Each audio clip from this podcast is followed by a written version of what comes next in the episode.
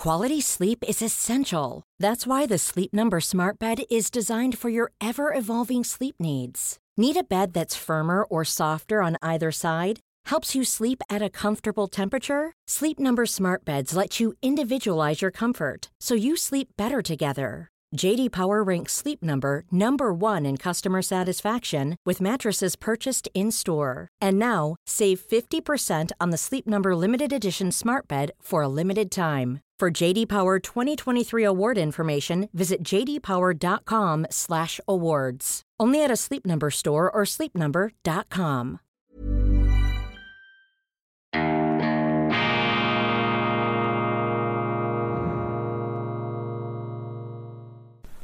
Grüezi miteinander. Einen wunderschönen, entspannten guten Morgen, meine sehr verehrten Damen und Herren, liebe Freunde, vor allem in Deutschland und in Österreich. Aber selbstverständlich heißen wir nicht minder herzlich willkommen alle anderen Zuschauer aus allen anderen Ländern, von wo aus auch immer sie in Berührung kommen mit Weltwoche Daily. Darum freut es mich ja so, dass ich hier die internationale Ausgabe ansagen kann, denn Weltwoche Daily ist wirklich international. Wir sind früh globalisiert. Globalisiert und frühmorgens. Wir sind Ihre tägliche Morgengymnastik fürs Hirn im Zeichen der Zuversicht, der guten Laune, sofern es die Nachrichtenlage erlaubt. Aber im Grunde gibt es keine Entschuldigung für schlechte Laune. Das habe ich hier ja auch schon in philosophischen Exkursen und Exzessen und Ausschweifungen vertieft.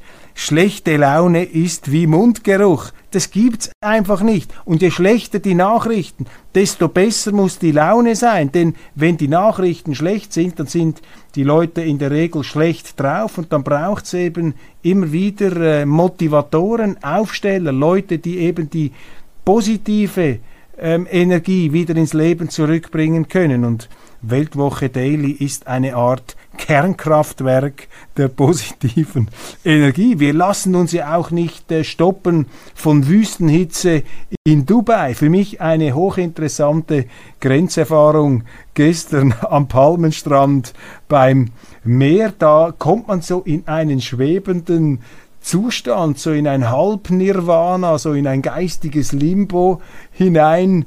Es ist wirklich sehr heiß, alles äh, fließt, man ist im Flow, auch die Körpersäfte, man verschmilzt mit seiner Umwelt, mit seinem T-Shirt und äh, nach diesen 25 Minuten war ich also ausgepowert wie ein Leistungssportler nach einer körperlichen äh, äh, Spitzenanstrengung.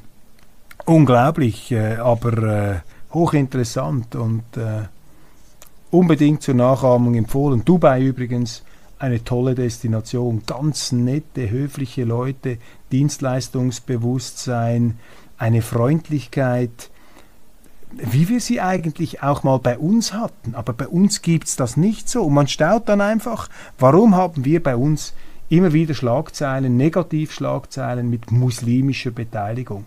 Dubai ist auch ein muslimisches Land. Da gibt es jetzt einfach nicht solche so Sodom und Gomorra Zeug, was wir bei uns äh, zum Teil erleben. Jetzt da etwa in, in, ähm, in Berlin, Steglitz, Sommerbad Insulaner am letzten Sonntag, 100 Personen beteiligt, eine Massenschlägerei, nach einer Wasserpistolenschlacht. Offensichtlich hat sich da einer in seiner Ehre verletzt gefühlt durch den Beschuss aus einer Wasserpistole. Als die Ordnungskräfte da eingeschritten sind, gab es eine Massenkeilerei, 100 Personen beteiligt, 13 Polizeiwagen.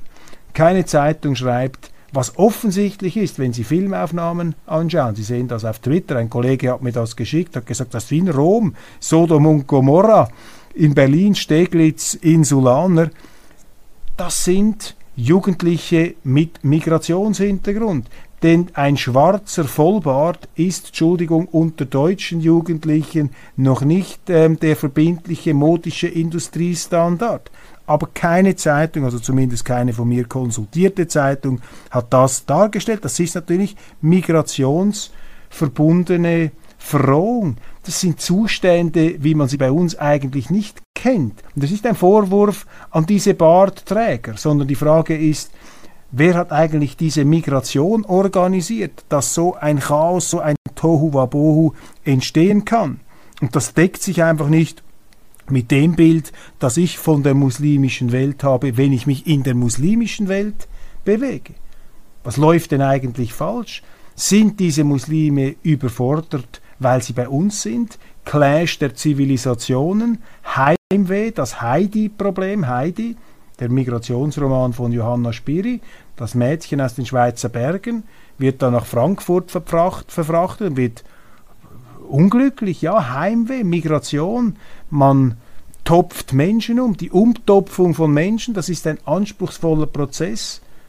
Und wir nehmen das vielleicht viel zu wenig ernst hier, also vor allem auch die, die Politiker nehmen das viel zu wenig ernst. Also, ja klar, Migration, die wollen hierher kommen, wir schaffen das, kein Problem. Man schafft es eben nicht und die Migranten müssen es auch schaffen. Sie können nicht den Staat hier zu einer Art Integrationsapparat hochrüsten mit Tausenden von Integrationsbeauftragten, die sowieso keine Ahnung haben, die es auch nicht schaffen werden, die Leute zu integrieren. Wenn der Staat integrieren muss, dann haben sie bereits eine falsche Integration. Sie können nur eine Integration haben oder beziehungsweise eine Migration, die ihr Staat verkraftet. Das ist auch eine private Aufgabe. Und wenn Sie da plötzlich eine riesige Armada von staatlich besoldeten Integrationssachverständigen auffahren müssen, dann ist das ein sicheres Indiz dafür, dass es mit der Migration nicht klappt, dass sie eben zu viel Migration haben und vielleicht auch zu viel falsche Migration. Das, was wir da in Steglitz in Berlin gesehen haben, dieses Sodom und Gomorra nach einer Wasserpistolenschlacht,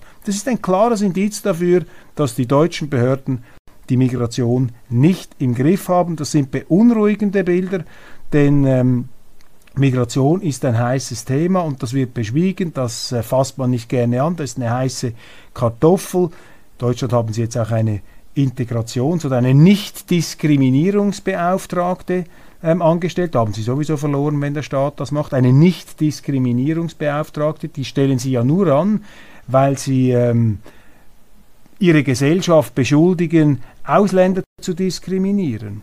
Also stellt man das an aus Gründen der politischen Korrektheit. Man hat dann eine Nicht-Diskriminierungsbeauftragte und kann sagen, seht ihr, wir machen etwas gegen Diskriminierung. Aber sie machen gar nichts gegen Diskriminierung, wenn sie eine Nicht-Diskriminierungsbeauftragte anstellen. Dann haben sie einfach eine politisch korrekte ähm, Person äh, dort installiert zu einem staatlichen Lohn, die ihr Geld damit verdienen wird, der deutschen Gesellschaft Rassismus vorzuwerfen. Sie lebt dann von diesem Rassismus und sie braucht diesen Rassismus, denn wenn es keinen Rassismus gäbe, dann bräuchte sie auch die Nicht-Diskriminierungsbeauftragte nicht mehr. Das ist wie bei den Gleichstellungsbüros. Meinen Sie, ein Gleichstellungsbüro wird jemals herausfinden, dass die Geschlechter gleichgestellt sind? Sicher nicht. Dann müssten die sich ja gleich abschaffen. Nein, das sind doch alles Symptome, wo sie merken, dass die Politik in die falsche Richtung läuft und Migration ist ein wichtiges Thema. Darüber muss man auch offen sprechen können. Nicht hier mit dem Maulkorb und äh, quasi mit Chavelwasser im Mund. Das muss man ehrlich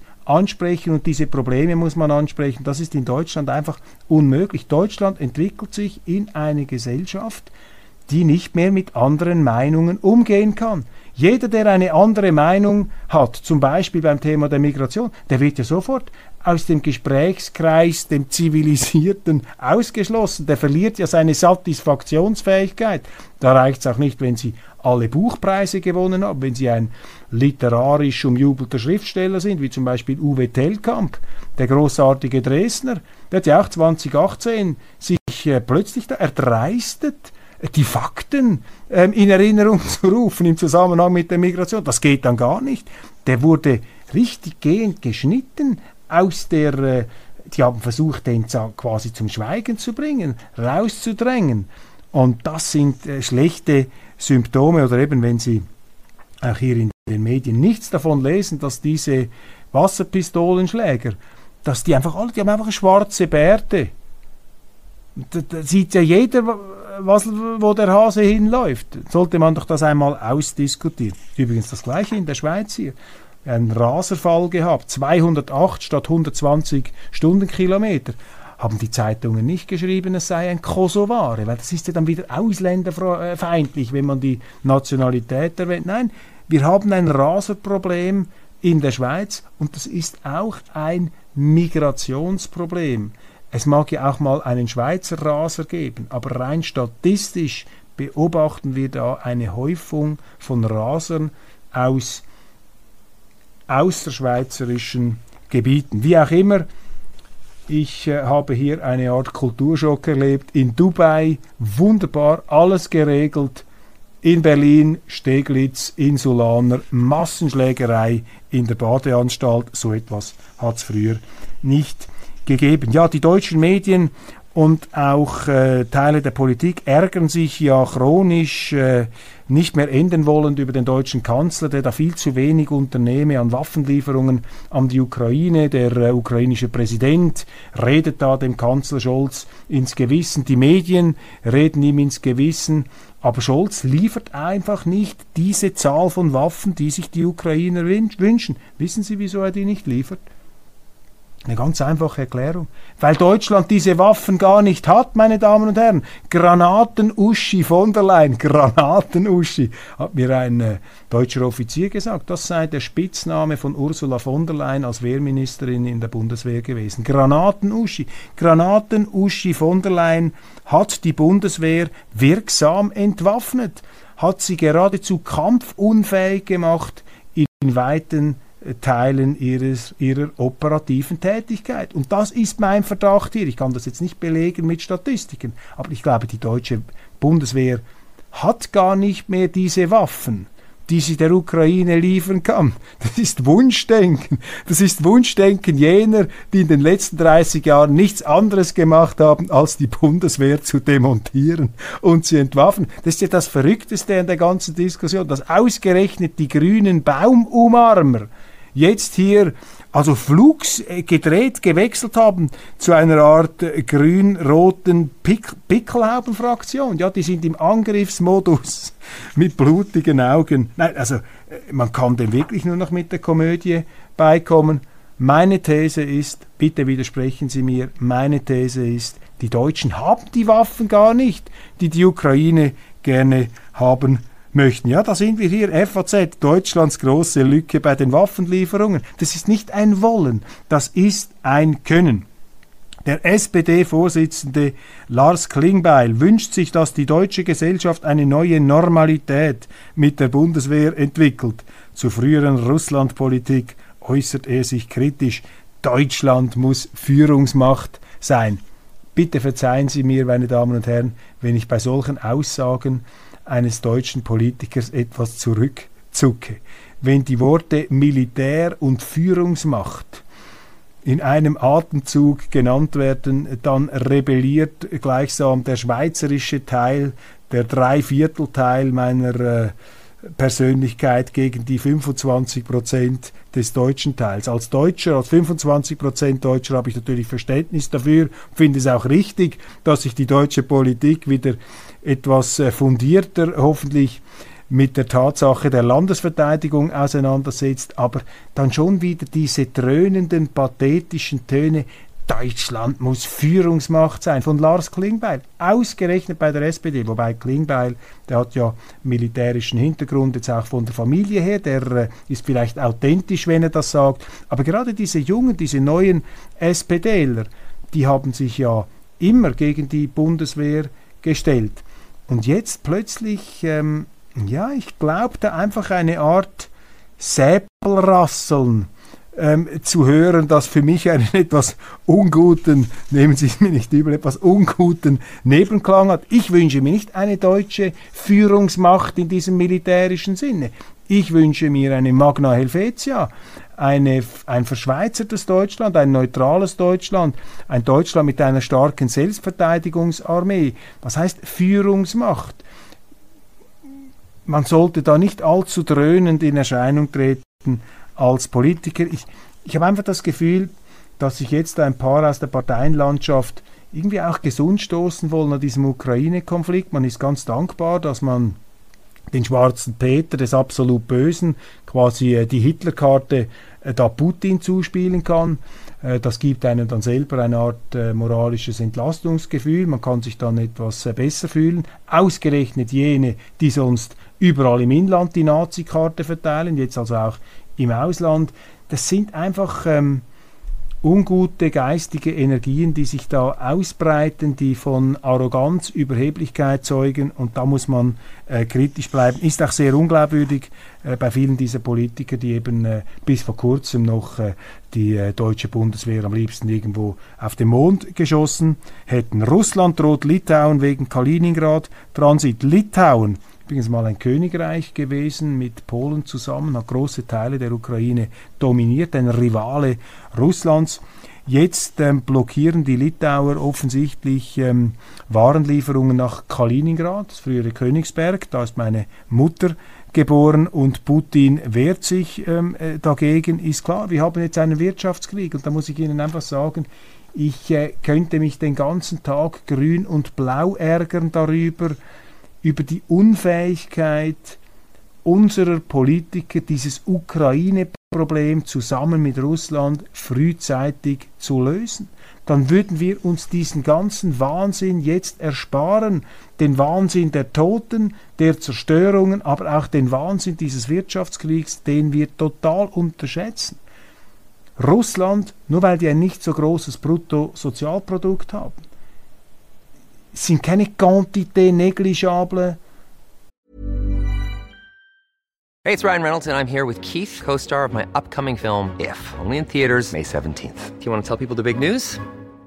All right, I'll do it. Sign up now and you'll get unlimited for $15 a month in six months of Paramount Plus Essential Plan on us. Mintmobile.com slash switch. Upfront payment of $45 equivalent to $15 per month. Unlimited over 40 gigabytes per month. Face lower speeds. Videos at 480p. Active Mint customers by 531.24 get six months of Paramount Plus Essential Plan. Auto renews after six months. Offer ends May 31st, 2024. Separate Paramount Plus registration required. Terms and conditions apply if rated PG. It's that time of the year.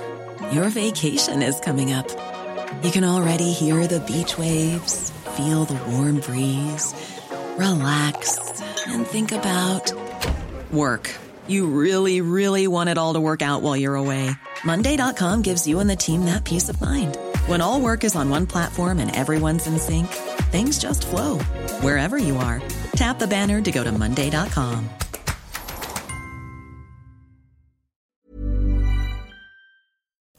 Der Weltwirtschaft. Ganz im Gegenteil. Die Russen sind mit ihren Rohstofflieferungen, im ganzen Getreidebereich, Düngerbereich, Russland, Ukraine, Weißrussland sind ganz entscheidende Länder. Da geht es dann um mehr als um ein paar Tonnen Getreide, das dann nicht aus der Ukraine geliefert wird. Da geht es um zukünftige Ernten. Wir sind mitten in einer Ernährungsversorgungskrise. Aber wir sehen das nicht. Ich meine, schon seit Monaten gehen die Preise für Dünger durchs Dach. Und jetzt gehen sie noch mehr durchs Dach. Aber das haben unsere Politiker gar nicht auf dem Radar. Über das diskutieren sie gar nicht. Und das ist besorgniserregend. Und ich sage Ihnen auch vor dem Hintergrund dieser wirtschaftlichen Thematik, muss jetzt die Politik schnellstmöglich einen Frieden herbeiführen und man wird diesen Frieden nicht bekommen, wenn man Putin keine Zugeständnisse macht. Da kann Boris Johnson zwischen zwei Weißwein- oder Rotweinpartys an der Downing Street noch so zetern und ausrufen. Die Russen werden aus dem Donbass-Gebiet nicht herauszukriegen sein, nicht herauszuhebeln sein. Die bleiben dort. Alles andere ist politisch Wunschdenken. Und jetzt kann man natürlich wegen dieser Ukraine-Problematik, die eine Problematik ist, ich will das gar nicht äh, vernichtigen und verharmlosen, aber man kann hier nicht einen Weltwirtschaftskrieg noch länger durchziehen. Und wissen Sie, das zu spüren bekommen wir hier schon. Das sind einfach nur Peanuts. Auch bei uns ist die Inflation, geht die ganz massiv nach oben. Aber am härtesten spürt das dann die dritte Welt. Und wenn es die dritte Welt spürt, dann spürt es dann auch wieder der Westen. Durch Migration, durch Kriege, Konflikte. Der arabische Frühling ist wegen explodierender Brotpreise, Getreidepreise in Nordafrika nicht zuletzt entfacht worden. Das sind wesentliche Geopol geopolitische Brandbeschleuniger, diese ganze Thematik. Und da müssen wir schon aufpassen, dass, äh, dass sich der Westen hier, dass sich Europa nicht irgendwie davonreißen lässt. Also wir haben uns schon davonreißen lassen von dieser moralisierenden äh, Kriegs- und Vergeltungsbegeisterung, die uns von der Wirklichkeit entfernt. Nichts davon, was ich sage, rechtfertigt da äh, auch nur eine Handlung von Putin, um das geht es da gar nicht. Aber wissen Sie, es hacken ja eh schon alle auf diesem Russen herum. Wir müssen eher schauen, was wir noch machen können, um diese Situation unter Berücksichtigung aller Faktoren zu einem möglichst glimpflichen Ende zu bringen. Und wenn man sich einfach versteift und sagt, ja, wir akzeptieren nichts außer die totale Niederlage und Kapitulation von Putin, ja, dann ist das ein Himmelfahrtskommando für die eigenen Länder und für große Teile der dritten Welt. Außenministerin Annalena Baerbock hält einen Konvent für ein veraltetes Rezept. Sie geht damit auf Distanz und so weiter. Baerbock rückt von Konvent für EU-Vertragsänderungen ab. Ich kann Ihnen sagen, die Europäische Union wird im Gefolge dieses Ukraine-Kriegs ganz klar zentralistischer, gleichgeschalteter und autoritärer. Die Europäische Union wird machtpolitisch zu einem Problem werden, weil dieser Krieg dazu führen wird, dass man zum Beispiel die Einstimmigkeitsregel abschaffen wird in der Europäischen Union. Wir werden dann also eine, wie die Politiker und die Medien jubeln werden, handlungsfähigere EU haben, aber sie werden dadurch auch eine autoritärere Parallelstruktur zu ihren Nationalstaaten haben und sie werden in der Konsequenz ein noch größeres Gewirr von Zuständigkeiten und Konfliktlinien haben innerhalb der Europäischen Union zwischen der Zentrale in Brüssel, die immer rabiater durchreagiert, und den Nationalstaaten, von denen vor allem jene in Mittelosteuropa auf eine stärkere Unabhängigkeit, auf einen Föderalismus in der Europäischen Union drängen. Aber das wird, das wird man einfach wegdrücken, das wird man ignorieren. Sie werden sehen, man geht jetzt in Richtung Superstaat EU. Man benutzt den Ukraine-Krieg, man benutzt die sogenannte Klimakrise, um der EU massiv mehr Macht zuzuschanzen und diese, dieses, äh, diese Zusatzmacht, die der EU gegeben wird, wird von den Politikern bejubelt werden. Warum? Weil eben die Macht auf der Stufe der Brüsseler Zentrale der EU schwieriger zu kontrollieren ist für den Bürger.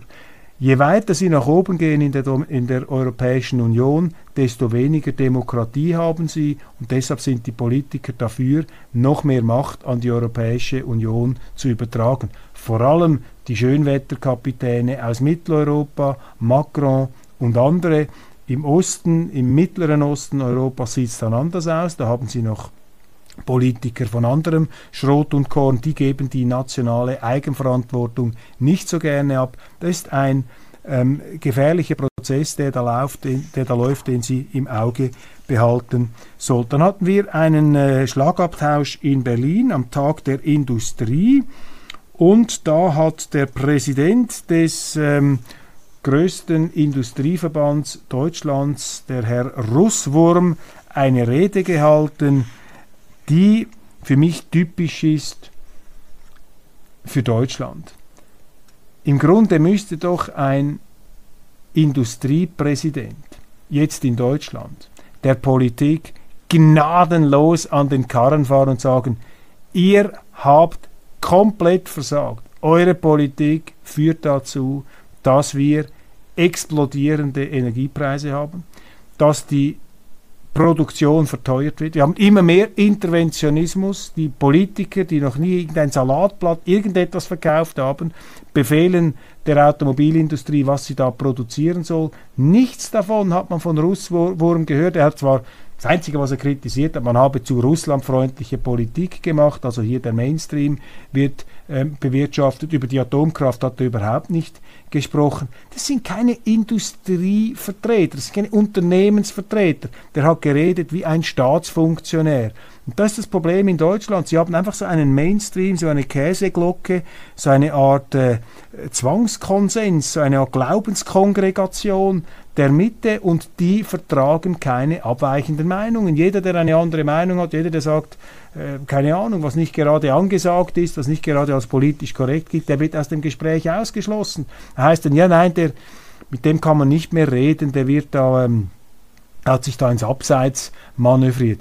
Das sind zutiefst undemokratische Vorgänge, die sie da haben und die natürlich dazu führen, dass alle Angst haben. Am Schluss haben sie alle solche stromlinienförmigen Politiker, die nicht mehr sich trauen, dagegen zu halten. Ja, Documenta in Kassel, diese Kunstausstellung, das Hochamt der modernen Kunst, die haben einen richtig gehenden Skandal, weil, weil da eine Künstlerin aus Indonesien oder ein Künstlerkollektiv aus Indonesien antisemitische Kunst ausstellt an der Documenta. Und tatsächlich, ich habe das hier vor mir, dieses Bild, das zeigt ähm, ganz klar hier einen äh, vermutlich israelisch-jüdischen Menschen mit so Dracula-Zähnen und einem SS-Hut und er ist umgeben auch von so kleinen Teufelchen mit so gespaltenen Schlangenzungen. Das ist natürlich üble antisemitische Bildpropaganda, da muss man nicht darüber sprechen. Äh, man kennt das äh, unseligen Angedenkens in der